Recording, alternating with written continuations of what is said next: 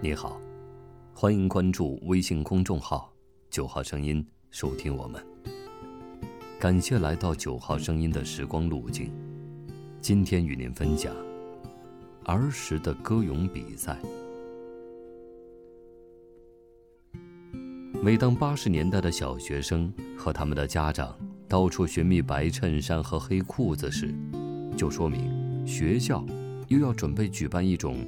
名叫歌咏比赛的活动了。活动通常是这样子的，大多是在一个阳光明媚的好日子里，有小礼堂的学校就在小礼堂，没小礼堂的学校就在大操场。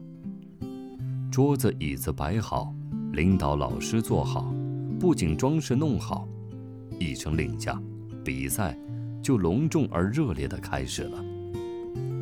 一般一般的孩子依次序哗啦啦地涌上台前，像极了紧急集合，蹬桌子的蹬桌子，上椅子的上椅子。短暂混乱之后，迅速整齐划一而又错落有致地排成三或四排，就岿然不动了。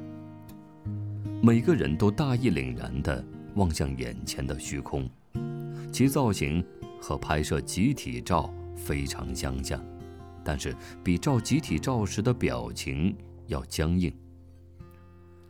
随即，双卡录音机里的伴奏带徐徐转动起来，音乐前奏嘹亮响起。在一名长相微微占优，或者在音乐方面有一点造诣的同学不伦不类的比划下，大家开始奋力演唱起《红星歌》，让我们荡起双桨。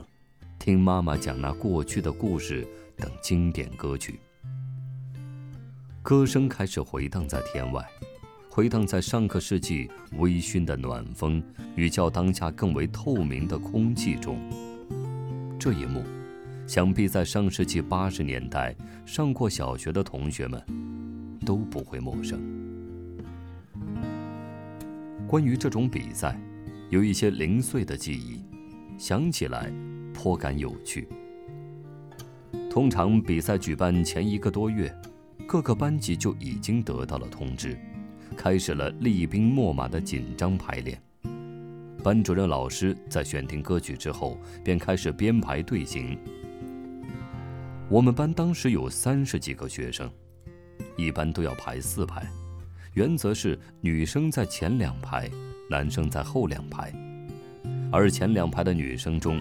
面容姣好的在第一排，相对不那么好看的在第二排，而在普遍好看的第一排中，极度好看的要在中间，普通好看的则依次向两边顺延。当然，好不好看取决于班主任老师的审美。回想起来，我就觉得我们三年级时有一名女老师的审美存在问题。他放在第一排中间的女同学，都是我看来姿色平平的，而我认为国色天香的，则都被放到了第二排靠边去了。当时我九岁，到今天这件事儿还记得如此清楚，想见我当时对这个老师，得是怀揣了多么大的愤恨呐！不过，从九岁起我就这么有正义感。想想，还是蛮叫人肃然起敬的。由于比赛的竞争比较激烈，所以光唱歌是远远不够的。要想击败对手，必须要有出奇制胜的绝招，以博得评委老师的赞赏。用现在的话讲，就是要有创意。一般的招数，比如唱到某一句时，前两排同学齐向左边倾斜。后两排齐向右倾斜，唱到另一句的时候再交换着斜回来，或者唱到某一句时，一些同学齐刷刷地朝一个方向甩头做眺望状，另一些同学则深沉地望向相反的方向。这些对肢体的简单开发都已经属于被用烂的招数，已经微微一笑，不值一提了。于是，更多的道具开始逐步被加入进来。比如有一些同学在上台前背后暗藏一束假花，在某一时刻冷不防地拿出来，在头顶上用力地摇啊摇的，制造出一种花团锦簇的气氛，得分就要比仅仅倾斜身体要高出许多。当然，还有更高的招。我们班主任赵老师曾经在四年级时的一次比赛中，让我们各自回家用硬纸板。制作一枚直径约二十厘米的五角星，分别在正反面涂以红黄两色，然后在演唱“红星闪闪放光彩”的时候，依照排练时的安排精确举起，不仅契合了红星歌的主题，更妙的是，在评委的方向望过去，我们的方阵里数十个小星星莫名其妙地构成了一个黄色大星星。令评委叹为观止，纷纷鼓掌。